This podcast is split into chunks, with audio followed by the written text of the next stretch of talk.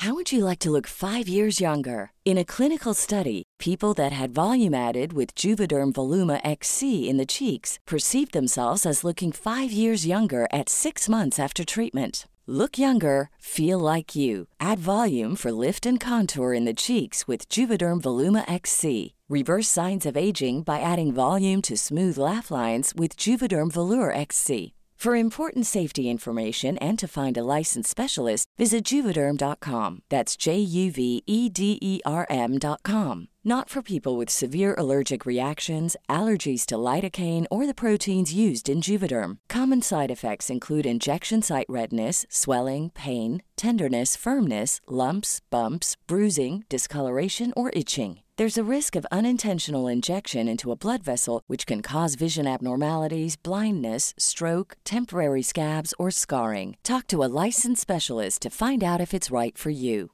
Quality sleep is essential for boosting energy, recovery, and well being. So, take your sleep to the next level with Sleep Number. With a Sleep Number smart bed, you can individualize your comfort level and enjoy a better sleep night after night. JD Power ranks Sleep Number number 1 in customer satisfaction with mattresses purchased in-store. And now the Queen Sleep Number C4 smart bed is only $1,599, a saving of $300 only for a limited time. For JD Power 2023 award information, visit jdpower.com/awards. Only at Sleep Number stores or sleepnumber.com.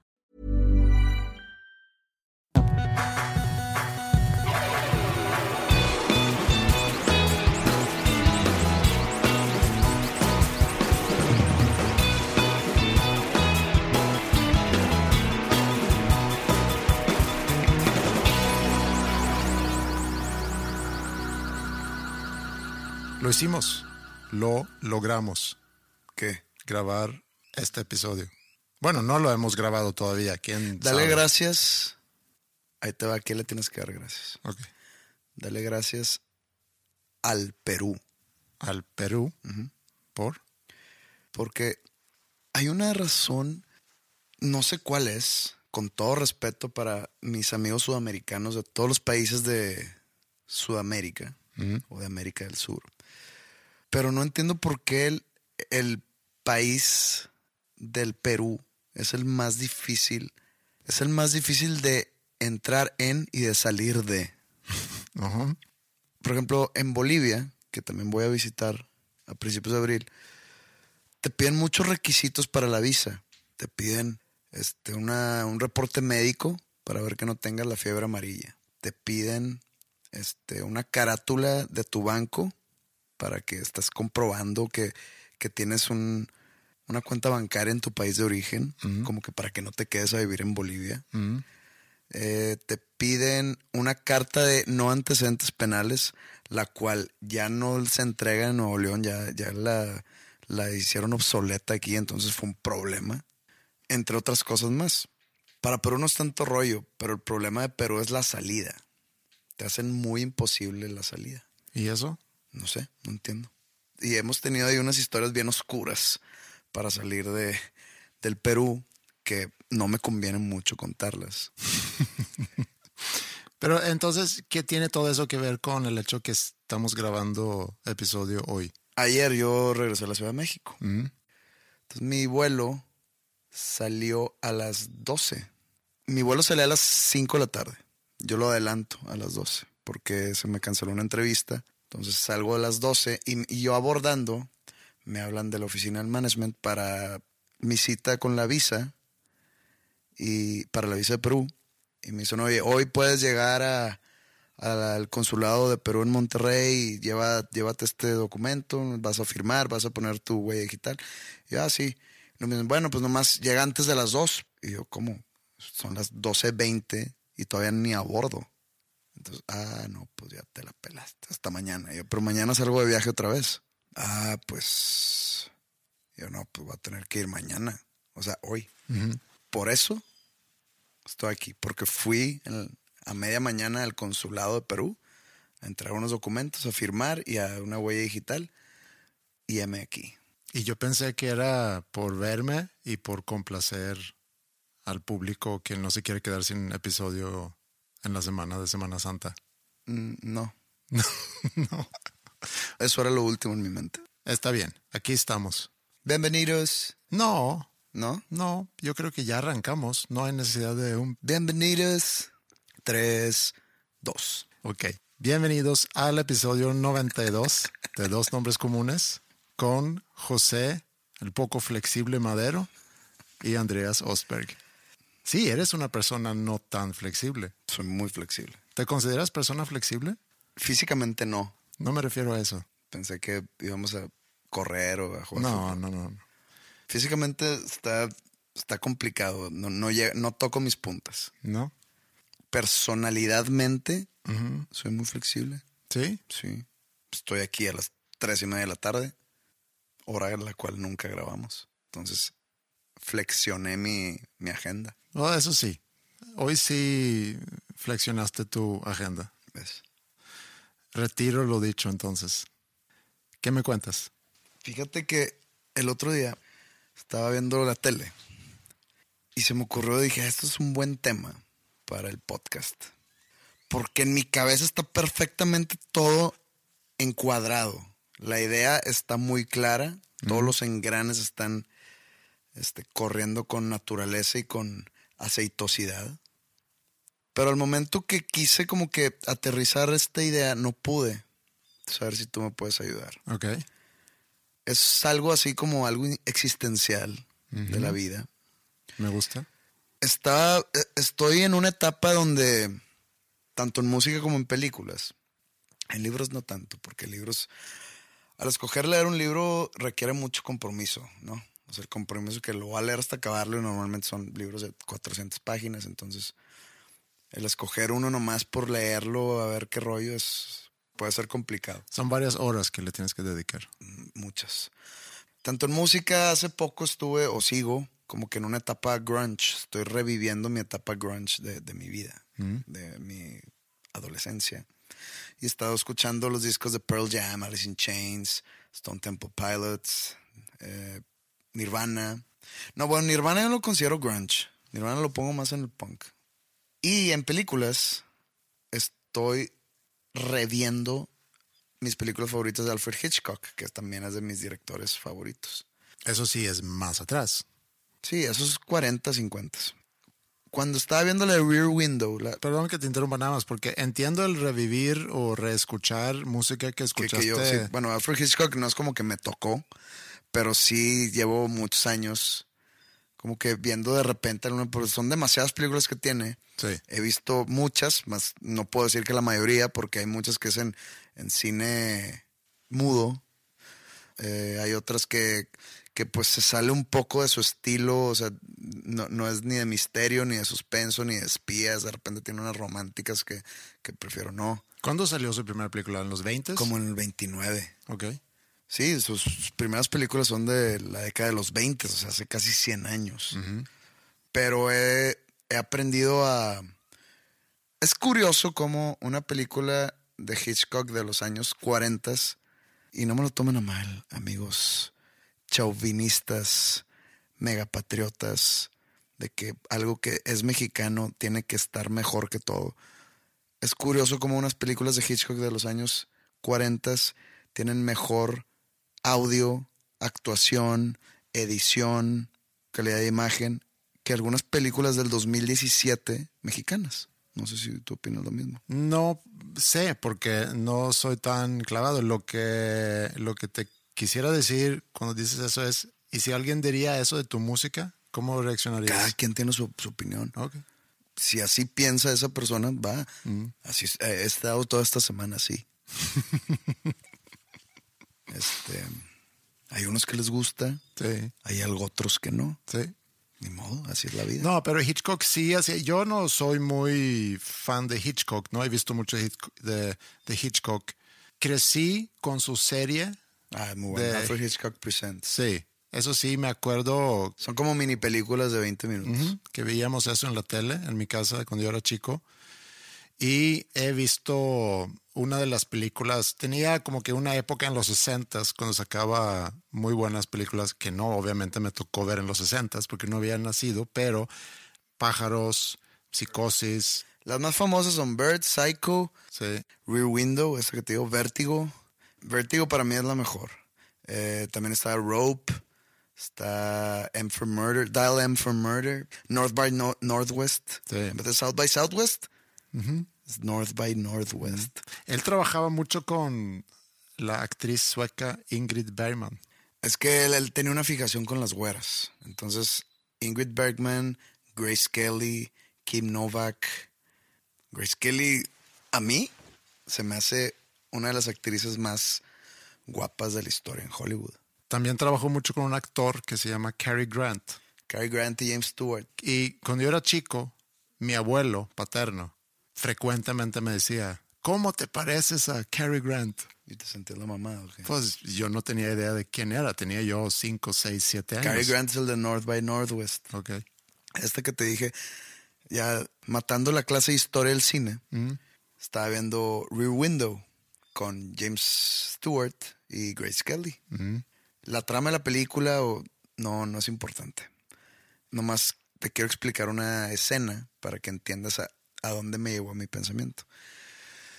Es un fotógrafo que está lesionado, que tiene una pierna rota y está como que en su departamento, enclaustrado ahí en una silla de ruedas, que no se puede mover, no se puede salir.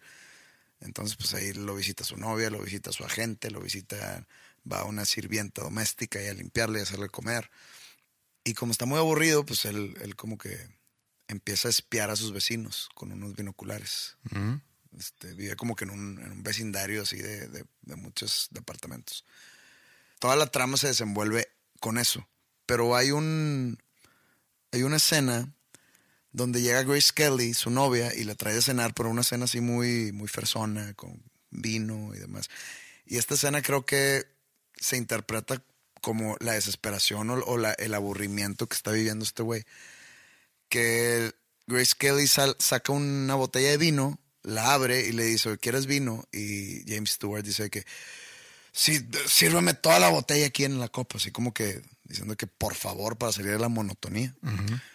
Y eso se me quedó grabado, le puse pausa y fue de que, a ver.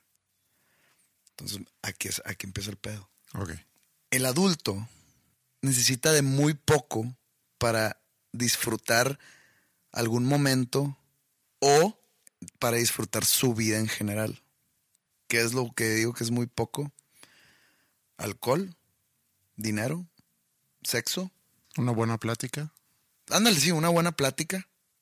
Es, es muy sencillo, muy simple. A diferencia de un niño. Un niño necesita demasiadas cosas. Pero, a ver, antes de, de seguir, no lo tengo aterrizado bien, quiero que tú me ayudes. Para mantener a un niño interesado o no aburrido, Sí. se necesitan muchos factores. Por ejemplo, vamos a poner al niño en una fiesta, en una piñata o en una, no sé cómo se les llame en otros países, una fiesta de cumpleaños, y a un adulto en una juntada en casa de gente desconocida. ¿Qué necesita el adulto para pasársela bien? Unos tragos. Unos tragos. No conoce a nadie, dice, llegó, híjole, no conozco a nadie, están platicando de política y qué hueva. Pero échale unos tragos y se la va a pasar chingón. Probablemente al día siguiente se acuerde y diga, no quiero volver a ver a esas personas, pero me, me la pasé muy bien. Entonces solamente se ocupó alcohol. Sí, o sea, tu, tu reflexión es en qué momento perdemos esa necesidad de tanta activación y nos contentamos o nos contentemos con menos para sentirnos a gusto. ¿Esa es? Otro ejemplo. O sea, qui- quiero irlo aterrizando poco a poco contigo. Yo me acuerdo, cuando era niño, me puso a ver mi papá una película de Woody Allen, la de Annie Hall. Mm. Y dije, ¿qué es esta cagada? Toda la película está en pura conversación. Mm. ¿Estás de acuerdo que es una película de dos de una pareja a través de los años? Para un niño está aburridísima. Pero luego ya la veo de grande y digo, es, que es muy buena. Y Woody Allen es un genio. ¿Qué, necesita el niño para que una película le, le guste? Transformers, Ninja Turtles, Power Rangers. En mi caso era Freddy Krueger, Jason, Chucky. Cosas así que te abruman, ¿no? Estaba viendo la de, ahora que fueron los Oscars, la de Lady Bird. Es una película de conversación, de diálogo. Es una película aburrida, pero está buena. Bueno, el caso es que los niños, ¿qué han de decir del- de los gustos del adulto? Qué aburrición. Hacen puras cosas aburridas. Sí, yo me acuerdo también de chico de estar observando eh, en fiestas a mis papás y pensando qué aburrido ha de ser ser adulto, porque nada más están sentados, están tomando y están platicando y no hacen nada. Ahora, ¿qué pasó en la evolución o en el crecimiento o en la madurez? ¿Nos hicimos aburridos nosotros?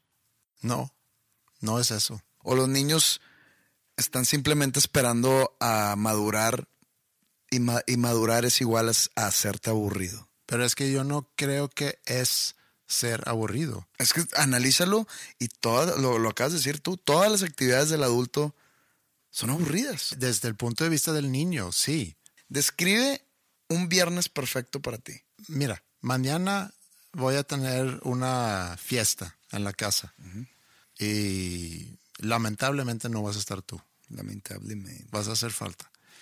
Y yo no me imagino una noche de muchas actividades y de repente nos cruzamos al parque a hacer un, un, no sé, un resbaladero o una de esas eh, castillos inflables donde podemos ponernos a No, brincar. no, no, no, no.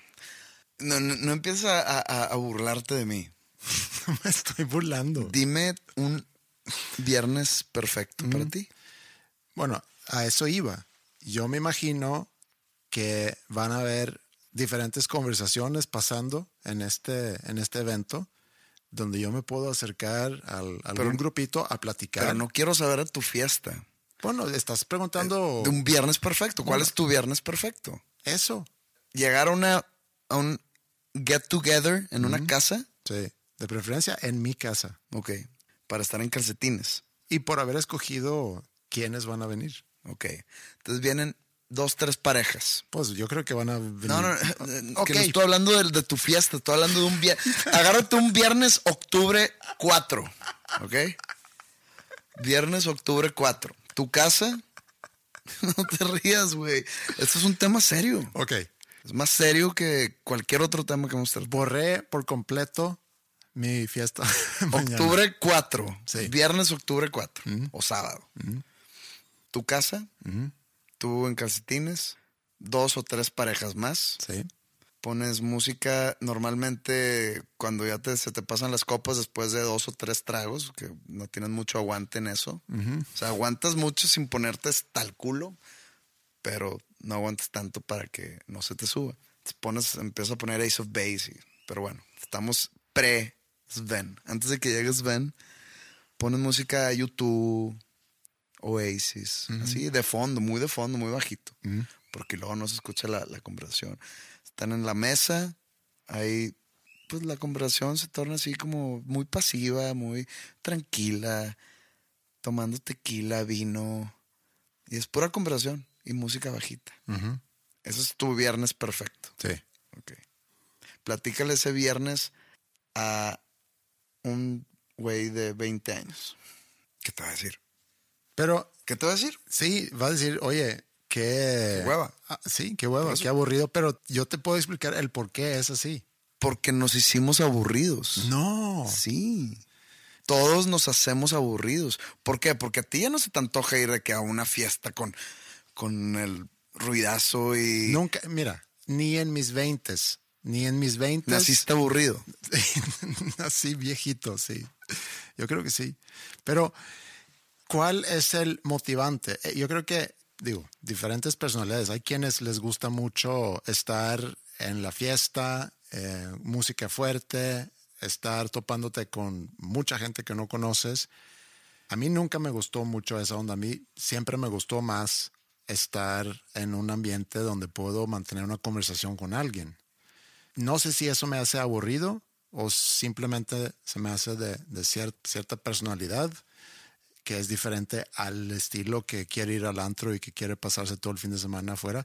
Yo también tenía épocas donde me gustaba mucho salir, obviamente, pero sales con una motivación, sales con la motivación de un poco lo que platiqué en la semana pasada. Es que hay diferentes motivaciones para salir, ponerte pedo, Toparte eh, con chicas. toparte con una chica, Sí. conocer a alguna otra, eh, pasarlo bien con tus amigos, distraerte.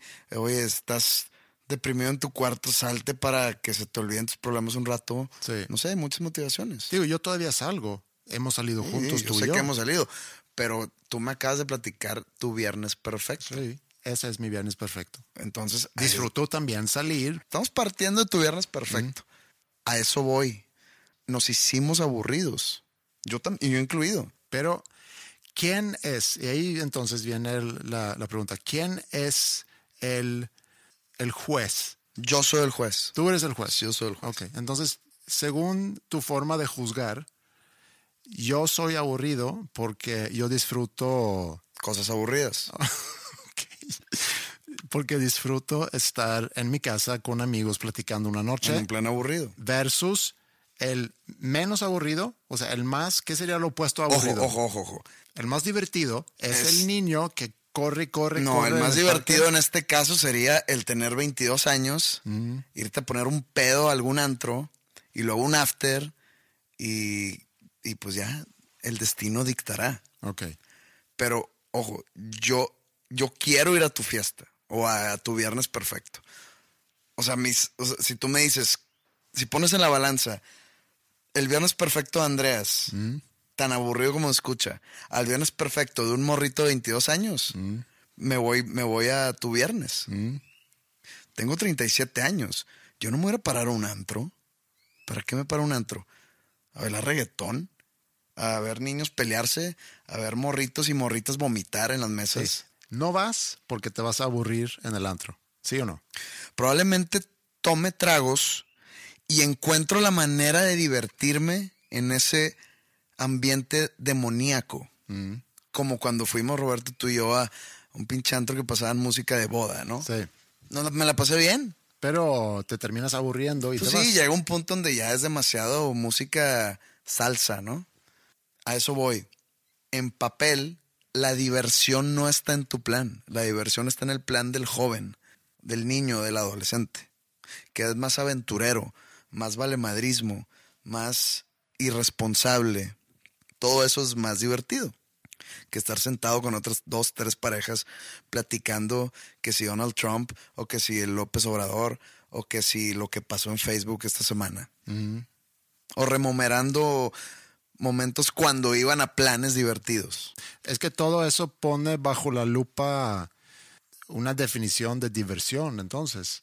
Porque si estamos diciendo que la diversión es la aventura, el valemadrismo, La irresponsabilidad. la irresponsabilidad, etcétera. Si esa es diversión, pues sí, somos bastante aburridos, pero nos aventuramos de otras formas, nos aventuramos a lo mejor profesionalmente. A mí, por ejemplo, si, si yo te pregunto un día, si yo te pregunto el domingo, ¿cómo estuvo tu fiesta? Y me dices, estuvo bien divertido. ¿Te digo qué me imagino? Que, por ejemplo, que tus amigos de tu edad se subieron a las mesas y se quitaron la ropa, empezaron a bailar y que, ¡ay, qué divertido! Así me imagino. No me imagino de que todos sentados y, ¡salud! No me imagino eso. ¿Sí me entiendes? ¿En qué momento el ser humano no madura? Se hace aburrido. ¿En qué momento prefiere quedarse viendo una película? Y deja tú, una película de Woody Allen. Que yo insisto que no es que nos volvamos más aburridos, sino que nuestros gustos cambian. Tú veías con tu papá Annie Hall cuando eras chico. No, no, me puso a verla. Bueno, sí, te puso a ver Annie Hall de, de Woody Allen y tú decías, ¿qué basura es esto? Y luego lo ves años después, ya más desarrollado, con otros gustos, y dices, es una película buena. Si ahorita te pones a ver películas que para ti era la gran cosa cuando eras niño, puede ser que no te divierten tanto. Por ejemplo, yo veo ahorita Back to the Future y es genial. Veo Bill and Ted's Excellent Adventure y es la mejor película que he visto en mi vida.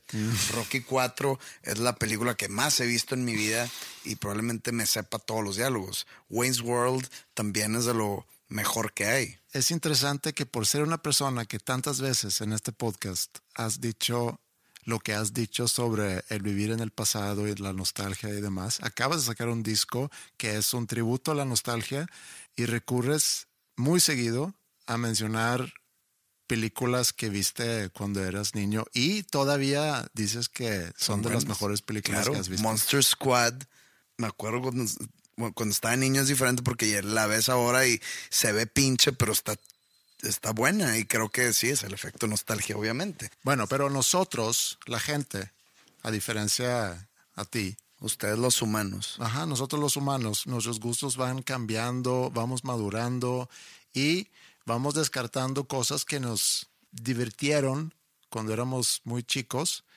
y vamos adquiriendo gustos nuevos. No sé si aterrizó el tema, no sé si tenga algo de freudiano esto, porque había escuchado por ahí que algo de la relación entre el adulto y el placer, hay una teoría freudiana por ahí, que entre más grande te haces, más fácil de complacer eres. No, no tengo la teoría conmigo, perdón. Y aparte habíamos matado a Freud aquí. Sí. Y regresamos a Jimmy Stewart. ¿Qué necesitaba el vato para relajarse y para... Ay, con madre. Una copa de vino. Sí, pero estás también sobre analizando a lo mejor esa escena. sí, sí, sí. Todo nació de esa escena. No, no, sí, pero él está encerrado desde hace tiempo. Su única diversión es... Eh, espiar a los vecinos. Espiar a los vecinos y llega la novia y eso rompe su monotonía. Monotonía. No, pero la novia en sí no rompió la monotonía. Fue la copa de vino. Sí. La copa de vino, haz de cuenta que vio la salvación ahí por un momento. Entonces, esa teoría, que si es la que digo, el de que entre más adulto eres, más fácil eres de complacer una maldita copa de vino, la arregló el momento, la, arregló su vida momentáneamente. Ok, te lo volteo. Imagínate una piñata, una fiesta de cumpleaños, puros niños de 8 años. No hay quequitos. Es un desastre.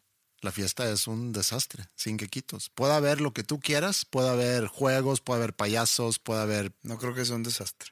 O sea, como el pisto para nosotros puede llegar a ser alma de la fiesta, el Kikito es el pisto para el niño. Con razón llegan todos guacareados.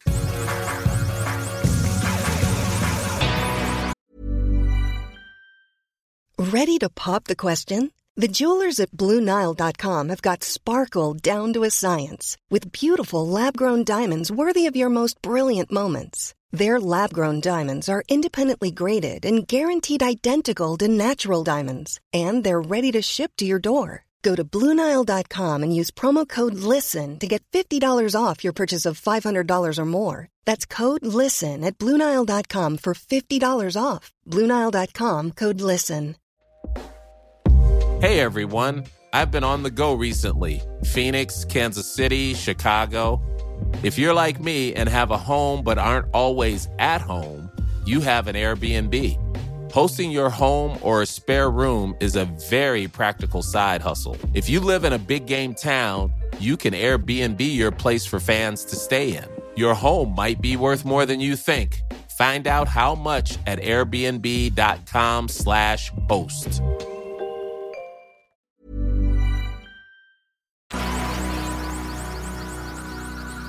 El otro día que estaba pensando en temas para este episodio, como que no se me vinieron cosas a la mente.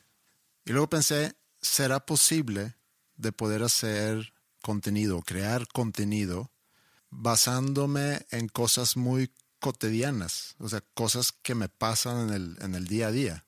Y me puse a pensar en qué me ha pasado en la semana. Lo que hice fue apuntar unas tres cosas que he vivido en la última semana que quisiera contarte y ver si eso puede ser contenido para, para este episodio. Pues está siendo, ¿no? Pues a lo mejor lo cortamos, si no... O sea, probablemente si yo te digo, sabes que no es contenido, pues ese es el contenido, ¿no? Es un meta episodio. Ok. Empezamos con lunes. Me despierto y sentí ansiedad. Muy común hoy en día para mí. Y ahorita te voy a pedir tu, que, me ayudes a, construir sobre eso, pero la ansiedad en este caso fue que me desperté preocupado por algo, sin realmente saber qué me estaba preocupando. O sea, no me desperté con unas ganas de levantarme a la cama, con una energía, sino más bien con un...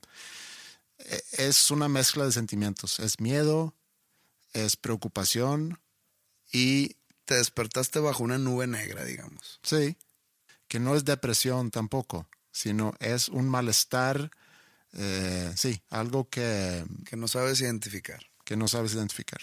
Entra un proceso de, de razonamiento y de pensamiento sobre, bueno, cuál puede ser el motivo, eh, por qué me siento así, por qué no me sentía así ayer. Y como también me ha pasado en varias ocasiones, no es nada que fue esto por la primera vez, sino como me ha pasado en varias ocasiones, también pienso en que se me va a quitar. En unas horas o en la tarde o a lo mejor mañana me voy a sentir muy bien otra vez. ¿Por qué es eso, eh? No sé, no sé. Eso es lo que quisiera, porque creo que es común, creo que le pasa a... No, obviamente, o sea, no, no es como que lo que sentimos o tú o yo es la única vez que un ser humano ha sentido eso en la historia de los sentimientos. No, Yo también me ha pasado, pero no, no al despertar, sino por ejemplo, a mí también el día de ayer, a tal hora de la nada, empecé a sentirme raro, empecé a sentirme mal, empecé a sentirme como que sentir un vacío. Y luego, luego lo identifico como, no es ataque de ansiedad porque no llegó a tal grado, pero lo identifico como ansiedad.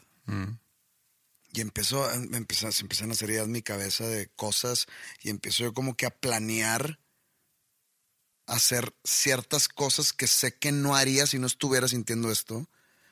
Entonces yo, yo he aprendido a frenarme, a decir, a ver, si mañana o pasado te sigues sintiendo igual, ya analizo el realmente llevar a cabo ese acto. Pero entonces pasan, pasa cierto tiempo, pueden pasar horas, pueden pasar un día, dos días y luego ya se te quita por completo y dices, qué pedo, qué raro que sentí eso hace dos sí, días. hasta, hasta cuestionas, Sí, cuestionas tu, no, no, no, no llegar a cuestionar tu sanidad, pero cuestionas de que, ¿por qué? O sea, ¿por qué llegué a, a ponerme así? Pero luego puede pasar una semana y te vuelves a sentir así. sí.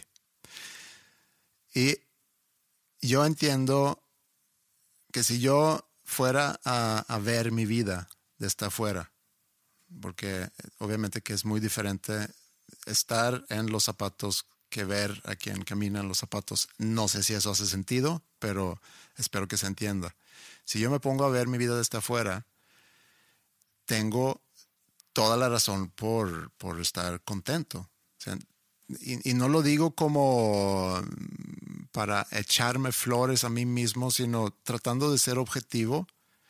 No tengo en realidad de qué quejarme. Entonces, ¿qué fue? ¿Supiste descifrarlo? Pues era un, yo creo que está relacionado con estrés, de preocupaciones de proyectos en los cuales estoy involucrado, que no estoy seguro, como nunca puedes estar seguro si se va a dar o no.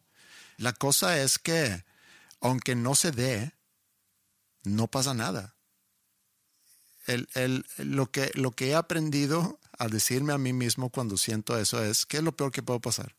Que te mueres o una humillación enorme. Eso es lo peor que pudiera pasar. Y eso no va a pasar. Entonces, no pasa nada. Aún así es muy difícil de quitarte ese sentimiento porque la razón no le gana a ese tipo de sentimiento. Yo puedo identificar hoy una de las razones por lo cual me sentí así ayer. Es una.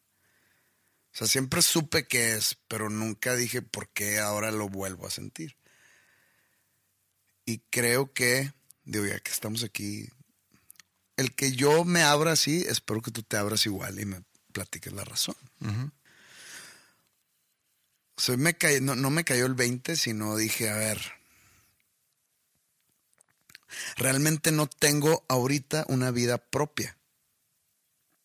No, te- no, no soy el manejador de mi vida. Yo no dicto ni tengo libertad en esta época de mi vida. en que llevo fuera de la ciudad demasiado tiempo y todavía me queda mucho tiempo igual. Eso me causa ansiedad. El no estar en control. El no tener el control de hacer o no hacer. Llevo fuera de... O sea, llego uno o dos días máximo, me vuelvo a ir seis días. Llego un día, me vuelvo a ir cuatro. Mm. Llegué ayer, me voy mañana. Llego el 1 de abril, me voy el 3 de abril a Sudamérica.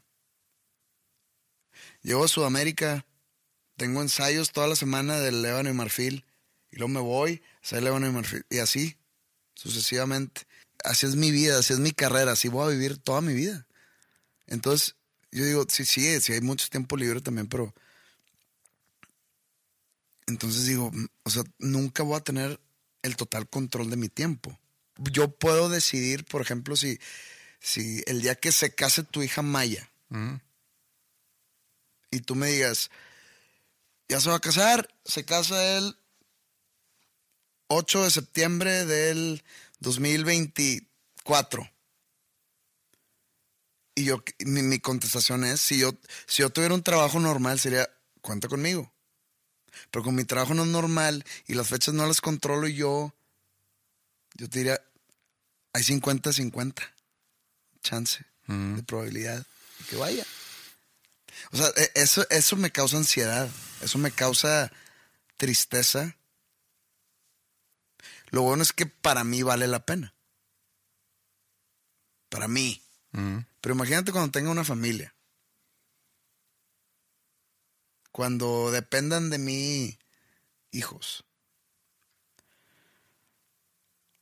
Es como un arma de dos filos. Porque al mismo tiempo yo tengo que traer dinero a la casa. Para lograr ese objetivo, tengo que quitarle tiempo a la casa de mi presencia. Mm. Entonces eso se puede volver una bola de problemas muy gacho y que digo, ¿valdrá todo esto la pena? Ujú. Mira, eh, dos cosas que quiero decir. La primera es, cuando hace rato dije que si yo fuera a ver mi vida desde afuera y objetivamente pudiera decir, tengo familia, estamos sanos, tengo trabajo, que me divierte muchísimo, tengo muchas cosas muy positivas en mi vida. Y y realmente no tengo ninguna razón por sentirme como me sentí el otro día. Sin embargo, mm, así me sentí y así se siente mucha gente, ¿no? Eso ya también lo, concluimos. Y al ver tu vida desde afuera, cualquiera pudiera decir está viviendo un sueño. O sea, Pepe está viviendo un sueño, está logrando convertir una pasión en una profesión que sí implica viajar, pero también qué divertido poder viajar, poderte parar en escenarios ante un público, etcétera, etcétera, ¿no? Que cualquier persona desde afuera diría eso. Y la otra cosa que quiere decir, si, si tú tuvieses control, ¿qué cambiarías? O sea, ¿qué quisieras tú cuando dices, me da ansiedad el, el no tener control o el no poder estar más tiempo en un lugar, el no tener eh, una agenda que yo pueda, eh, bueno, controlar, al final de cuentas, es control. Si tuvieses control, ¿qué cambiarías?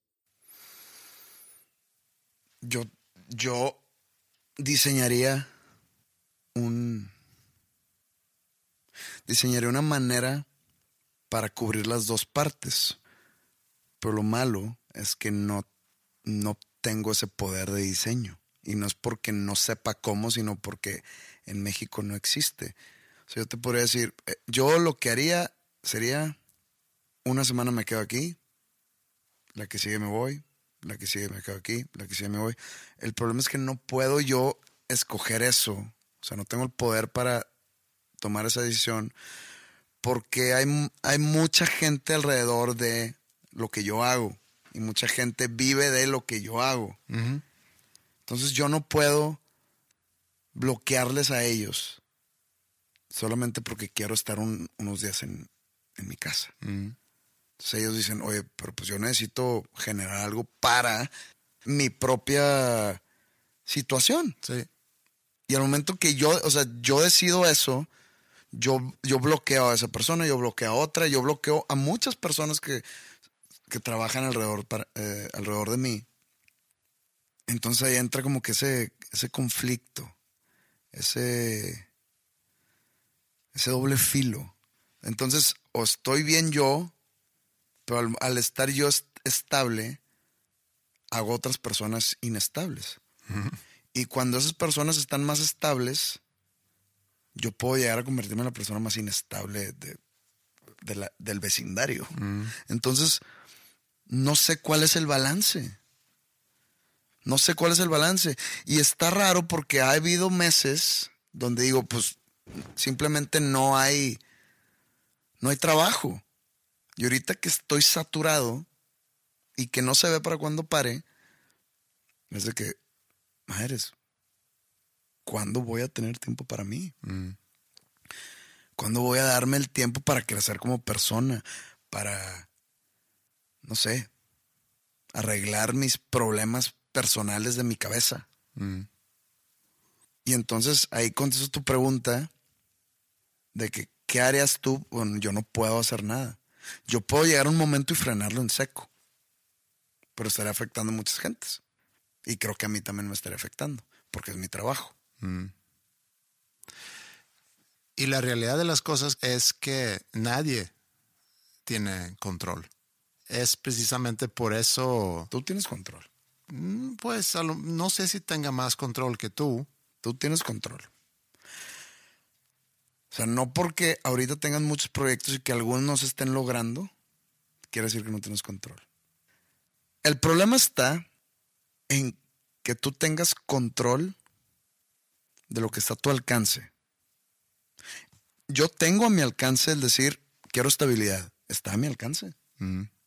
No está a tu alcance el que un proyecto tenga éxito. Ya, O que Sí, te entiendo. Sí, sí, sí me- Sí, eh, sí. eh, eh, eh, ahí mi dilema.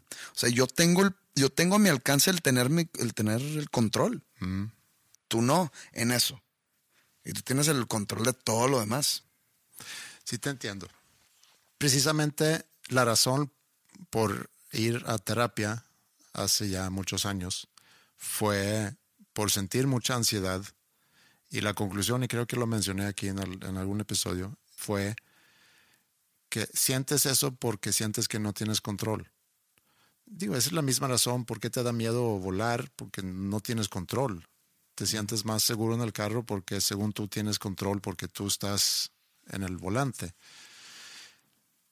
Y lo que me, y lo que me terminó diciendo el terapeuta en, en ese momento fue, te tienes que volver mucho más valemadrista. Tienes que aceptar que no tienes control, que suena muy sencillo y muy fácil, pero sí es un proceso. Pero sí entiendo cuando tú dices que mi control es diferente a tu control. Y hay cosas que tú puedes parar, pero que afecta a muchas otras personas. Y afecta a lo que ya he estado construyendo. Sí, también. Tu, tu ansiedad nace de algo que no está en tu control. Sí. A lo mejor podemos dejar ese tema ahí, porque mi idea era mencionar algunas cosas que me pasaron en la semana. No todos van a, ser de, de este tipo, pero quiero pensar que este tema en específico, la ansiedad, es un tema con el cual varias personas a lo mejor se pueden identificar. Yo creo que todas. Miércoles. Han llegado varios mails, fíjate, aquí al, al podcast, diciendo que por qué se oye de repente perros ladrando en el fondo. Porque ha de haber un perro en el fondo. No hay un perro, hay varios perros. Hace un mes o unos meses, Ingrid rescató una perra y resultó que esa perra estaba preñada y luego tuvo siete perritos. Y llevó a esa perra con sus perritos al lugar donde, donde nosotros grabamos ese podcast. Entonces, aquí cerca hay muchos perros que andan corriendo y que ladran y así. Por eso compraste tanto chocolate. Sí, fue por eso. Digo eso como un antecedente a lo que voy a contar. ese amor que tenemos en mi casa, yo no soy muy fan de los perros, pero ese amor que tenemos en mi casa por los animales. Y el otro día acompañé a Ingrid a una casa que ella está vendiendo. Ella es corredora de casas. ¿De casas o de casa? Corredora de casas. Pues hay corredores de carros. Pues nada más Ingrid es corredora de casas. Sí. Trabaja en bienes raíces. Y la acompañé a, a una de las casas que está vendiendo, que ya está, se está terminando la construcción. Y llegamos ahí y escuchamos miau, miaullidos, ¿cómo se llaman? Maullidos. ¿Cómo? Maullidos. Maui- maullidos, ma- Maullidos. maullidos. Y escuchamos Ok. Maullidos. Maullidos. y escuchamos maullidos ahí, en un rincón. Nos acercamos y vimos a seis, siete, ocho, no sé cuántos gatitos recién nacidos. Y también luego ya vimos la mamá de esos gatitos. E Ingrid luego, luego, oye, los gatitos, hay que rescatarlos. Y ahí sí puse un freno y dije, no, no, no, a ver, tenemos cuatro gatos en la casa, no podemos llevarnos todos esos gatos a la casa, por más que nos caen bien los gatos. Nos caen bien los gatos. Yo creo que. Mira, déjame llegar a eso. Llega una persona que es como un mozo ahí de la casa.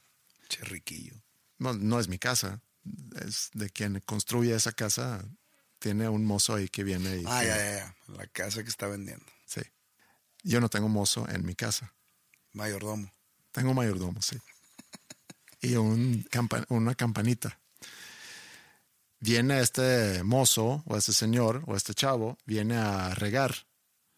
E Ingrid le dice, nada más ten cuidado porque hay muchos gatitos ahí. Se asoma y dice, guácala, parecen ratoncitos. Giu, Así con unas palabras. con esas palabras. Y luego ya volvió a decir, Giu, están bien feos. Y sentí yo un- una repulsión hacia esa persona. Pensé, ¿cómo es posible que esa es tu reacción cuando ves un animal recién nacido? Es un tipo de racismo ese. No sé si es racismo o especiecismo. No le cae bien otras especies. No sé cómo clasificarlo, pero pensé en que las personas que no le gustan los animales o no son personas completas o no son personas que les preocupa el entorno y el mundo. No estás juzgando. O sea, pues cada quien, ¿no? A mí me gustan los animales, pero que no sean míos. No, eso es otra cosa. No, no, no todos tienen que tener animales. No, o sea, sí me gustan, pero hay personas a las que no. Y ellos tendrán sus razones. No, no, por eso no son completos. Pero hay personas racistas, hay personas eh, agresivas y digo, también puedo tener una opinión sobre esas personas, que no son personas completas, que no son personas... Si alguien es racista, puede que él se sienta completo bajo su propio, bajo su propia lupa. Pero bajo mi lupa, Bajo tu lupa, yo no soy completo tampoco, porque mm, no sé. no, tú dime, ¿por qué no? No sé, tú dime, tú eres el, que me- eh, tú eres el juez ahora. Estás juzgando gente que si es completo, no tú qué sabes. Eh, Aquí, lamentablemente, el para ti en esto no, no cuenta.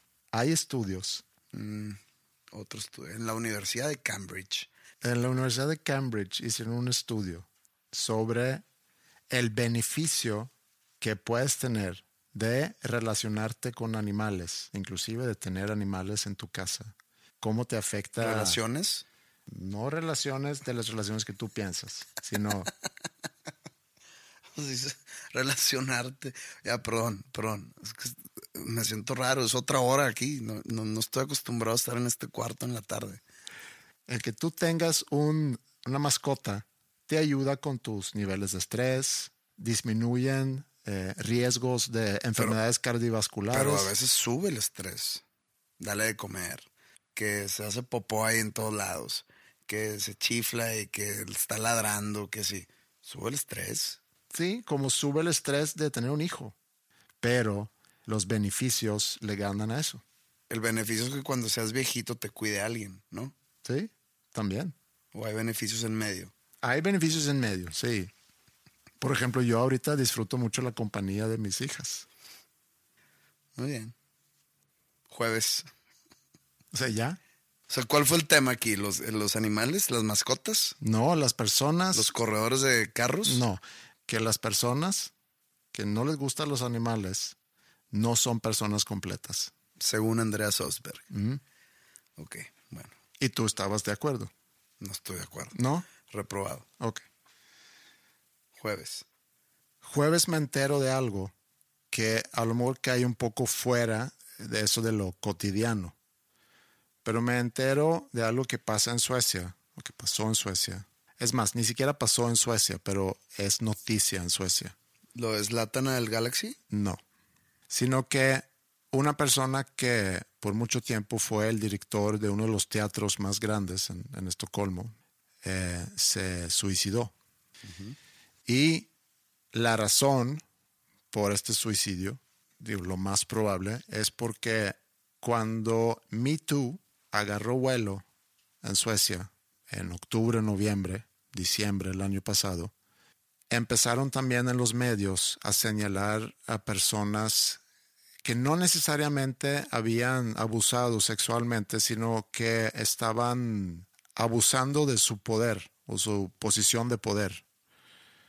Y como dije, él era el jefe o el director de, uno de los teatros más grandes y había varias personas dando testigo sobre su estilo de liderazgo, que era a lo mejor de criticar ser una persona aparentemente que yo no lo conocí, pero muy duro, eh, muy directo, le llamaban tirano. Por ejemplo, hubo un titular de un periódico que un periódico utilizó diciendo que, que él obligó a una chica al teatro a abortar. Se me hace muy raro que alguien pueda obligar a alguien a abortar. A final de cuentas es una decisión que toma la mujer. Y no sé, y no me quiero meter mucho a, al detalles de quién dijo, quién hizo, etcétera. La cosa es que se me hace muy fuerte poner como titular que alguien le haya obligado a alguien más a abortar. Pero como otra vez no conozco detalles, tampoco me quiero meter en eso. El punto aquí es que como Me Too andaba al mismo tiempo que todo eso pasó, que empezaron a, a, a investigar o empezaron a criticar a ciertas personas en posiciones de liderazgo sobre su estilo de liderazgo y se prestó mucho para pensar que esta persona también había abusado sexualmente. Entonces pasa algo que también hemos comentado varias veces aquí, que se hace una bola de nieve de opiniones, medios que le están echando leña a, a un debate y empiezan a cazar a ciertas personas y lo empiezan a llevar a un extremo. Esta persona renuncia de su posición y se va del país. Y pocos meses después se, se quita la vida. ¿Y por qué lo quise mencionar aquí? Porque hemos platicado mucho aquí sobre todo ese movimiento de, de Me Too, de la importancia del movimiento, de los peligros del movimiento, de las ventajas y de las desventajas. Pero al enterarme sobre esto y ver que esa cacería que no nada más hacen los medios, sino que también personas al estar interactuando en redes sociales, lo fácil que es subirte a un tren para tirarle mierda a alguien puede terminar en que alguien se quite la vida. Me impactó mucho esa noticia y me impactó no nada más el que se haya quitado la vida, sino también ver las reacciones de los medios que hace pocos meses atrás habían estado criticando y linchando a esta persona públicamente, ahora están hablando sobre sus grandes contribuciones al, al mundo del teatro en Suecia. Y digo yo, pinche hipocresía. O sea, no mames, que hace tres meses estás linchando a una persona a tal grado que se llega a quitar la vida y ahorita le estás echando flores, diciendo que a lo mejor era una persona complicada, con un estilo de liderazgo que se podía cuestionar, pero gracias a eso llevó a, a- a hacer crecer el teatro. No creas que es una compañía chiquita, sino es una institución a nivel país. Y llevó a esa institución a, a hacer grandes cosas. Y lo quiso mencionar aquí porque siento que desde el año pasado hemos regresado a este tema y conforme ese tema va avanzando afuera de este cuarto, de este podcast, creo que vale la pena como que volvernos a conectar con el tema para, para contar cómo va evolucionando, porque si tú te pones a escuchar los últimos 20 episodios, vas a darte cuenta que empezamos a mencionar los principios de este movimiento. Teníamos nuestras opiniones, estamos aplaudiendo todo esto, lo que está pasando, la liberación, la revolución, etcétera. Poco a poco empezamos a identificar cosas que no nos checan. Por eso quise tocar ese tema. Bueno, este puede, sí, calificar. ¿Sí? Sí. Digo, no lo desarrollamos tanto, pero pues no hay mucho que desarrollar. No, es una reflexión nada más. Sí, la gente es hipócrita. Cuando sale este episodio es viernes de qué? Viernes Santo. Viernes Santo. Oye, ¿tú nunca te has puesto a pensar por qué es que Pascua no es tan celebrado como Navidad? Porque es una muerte en vez de un nacimiento. Sí, pero si vemos la razón por las dos celebraciones de esas festividades, Navidad que celebra la- el nacimiento, Pascua que celebra, para mi gusto, la razón por la existencia de, de toda esa tradición cristiana, que es la resurrección. A ver, un, un ateo merece tener estas vacaciones. Sí, Ah, chinga, pues entonces a mí también póngame de vacaciones el, la semana del Buda o algo así. no participaste tú en la revolución mexicana, pero aún así puedes gozar. El- lo que yo te estoy preguntando, en que si un ateo o un budista tiene Semana Santa o un judío tiene Semana Santa, es como decir si en Ucrania celebran el 20 de noviembre. No, no es lo mismo. ¿Sí es lo mismo? No. Sí, perdón. A ver, a ver, vamos a hacer una encuesta. Para los judíos, Jesús no fue ningún Mesías. Los judíos no creen en Jesucristo como el Salvador. ¿ok? Y aún así, tienen Semana Santa. Si un judío trabaja en alguna empresa, le dan vacaciones desde el jueves. Entonces el judío se va a su casa y dice, ¿por qué tengo estas vacaciones? Ah, por la muerte y resurrección de Jesucristo. Persona en el cual yo no creo. Es lo mismo. Un ucraniano, ¿por qué va a estar de vacaciones en su casa el 20 de noviembre? Cuando el 20 de noviembre se celebra la Revolución Mexicana. Es lo mismo. ¿El ucraniano vive aquí en México? No, el ucraniano vive en Kiev. Entonces, Por eso. El- y el judío que sí vive aquí en México, el ser mexicano no tiene nada que ver con, el, con la Pascua. Ni es con el calendario, hombre. ni con la Semana Es el calendario, ese es el calendario. No lo tienes que festejar. Te Disfruta gané. la vacación. Te gané. Ok, me ganaste. Ah, voy a disfrutar la vacación. Sí. Se haya muerto quien se haya muerto, se haya resurreccionado el quien se haya resurreccionado. Mi punto es, Resucitado. si toda esa fe es porque resucitó Jesús, no debería ese día, aparte, Pascua cada año tiene una fecha diferente. Tiene algo que ver con la luna. O sea, no es una fecha exacta. Sin embargo, el 25 de diciembre cada año es Navidad. ¿Por qué no se pudo fijar una fecha para Pascua? Y se me hizo tan interesante ese tema que decidí clavarme un poquito, si me permites. Ok. Hay una explicación por qué la Navidad le ganó popularidad a Pascua. Hay un señor que se llama Mark Santo Claus. Connolly. No, no tiene nada que ver con Santa Claus. Mark Connolly es un historiador de Inglaterra y se puso a investigar cómo estas dos festividades han sido descritos en diferentes libros en la historia. Y antes de los mediados de los 1800, o sea, 1850 para atrás, fueron mencionados en diferente literatura con la misma frecuencia, tanto Pascua como Navidad, haciendo referencia en la literatura a esas dos festividades, con la misma frecuencia. Pero más o menos por el 1840, La Navidad empezó a ganar popularidad y a principios de los 1900 la Navidad fue mencionada en la literatura dos a tres veces más que la Pascua. El detonador de todo esto fue un libro. Adivina cuál. El de Charles Dickens. A Christmas Carol. Me impresionas. ¿Por qué? Porque sí. Pues obviamente. Estamos hablando de literatura, Navidad contra Pascua, y dices que a principios de siglo, Sí, ese libro es de 1844. bueno, a mitades de siglo, ya gana totalmente Navidad por un libro, pues qué libro, A Christmas Carol. Y lo que describe Mark Connolly es que no es que Dickens haya inventado la Navidad, pero la reimaginó, porque en ese libro juntó diferentes tradiciones, cuentos y costumbres alrededor de, de la Navidad y los dio un peso moral al enfocarse a la generosidad y a la nostalgia. Entonces la Navidad se convirtió en una festividad para celebrar el pasado, mientras la gente de esa época estaban enfrentando la industrialización. Esa es la razón por qué la Navidad, según este señor Mark Connolly, ganó popularidad a Pascua. Charles Dickens es la razón. Charles Dickens. Mira, ¿Cómo aprendes cosas aquí en dos nombres comunes, no?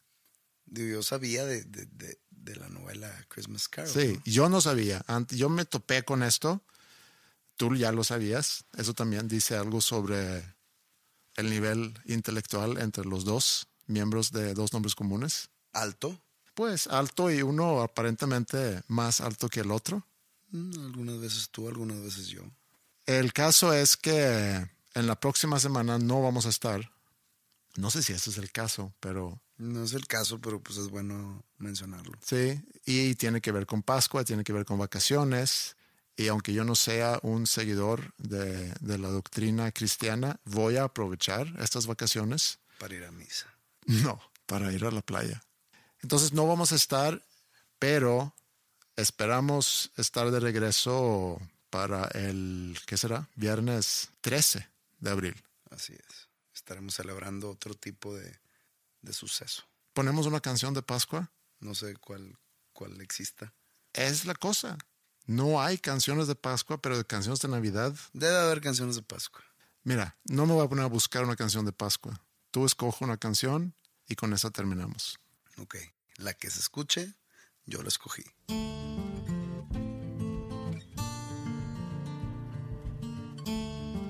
Conéctense con nosotros en redes, facebook.com, diagonal dos nombres comunes, Twitter 2 con el número 2, nombres comunes, o mándenos un correo a podcast arroba dos nombres comunes.com.